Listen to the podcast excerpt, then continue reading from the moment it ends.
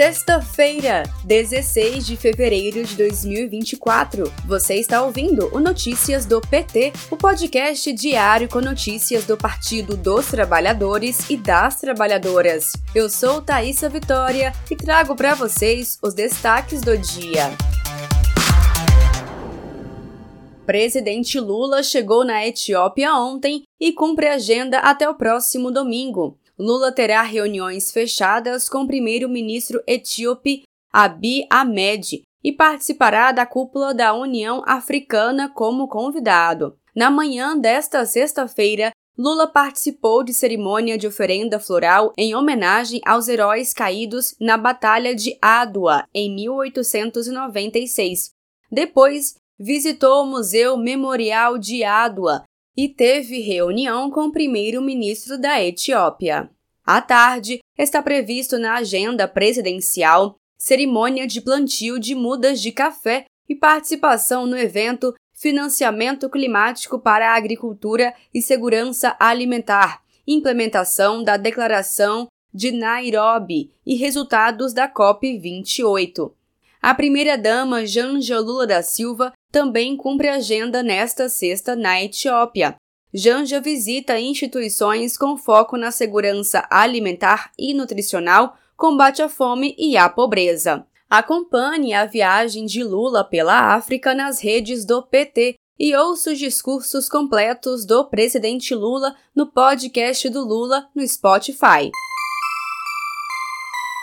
O Índice Geral de Preços 10 registrou queda em fevereiro pela primeira vez desde meados do ano passado, com destaque para a deflação dos produtos agropecuários, informou nesta sexta-feira a Fundação Getúlio Vargas. O índice recuou 0,65% neste mês. O coordenador dos índices de preços, André Braz, enfatiza que, de maneira similar Há observado no índice de preços amplo os produtos perecíveis e os gastos com educação formal emergem como os principais vetores de pressão inflacionária para os consumidores. Em relação às principais commodities agrícolas, uma mudança significativa na tendência foi percebida desde janeiro, especificamente o milho, que havia visto um aumento de 10,52%, sofreu uma queda para 4,99%.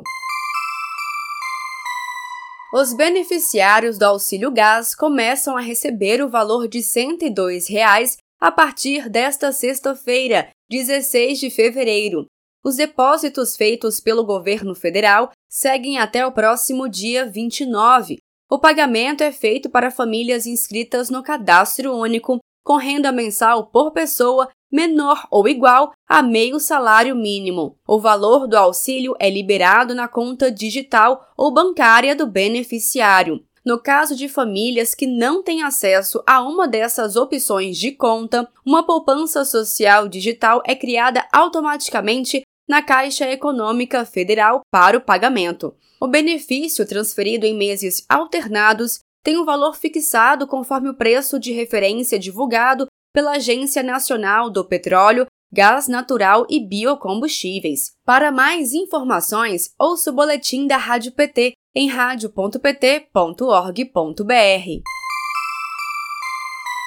O Banco Nacional de Desenvolvimento Econômico e Social, o BNDES, é reconhecido pela população brasileira como uma instituição que promove o desenvolvimento do país e gera empregos, segundo pesquisa realizada pelo Instituto Datafolha a pedido do BNDES.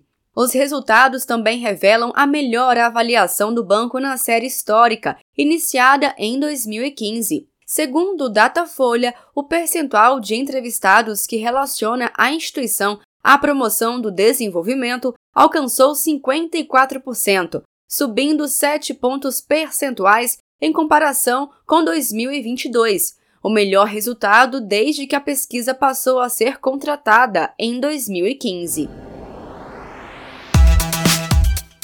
Este foi o Notícias do PT. Ele é diário e está disponível na sua plataforma de áudio preferida. Siga o podcast para receber uma notificação toda vez que sair um novo episódio. Se você gostou, deixe 5 estrelas na avaliação e compartilhe. Você encontra mais notícias como estas no portal do PT em pt.org.br.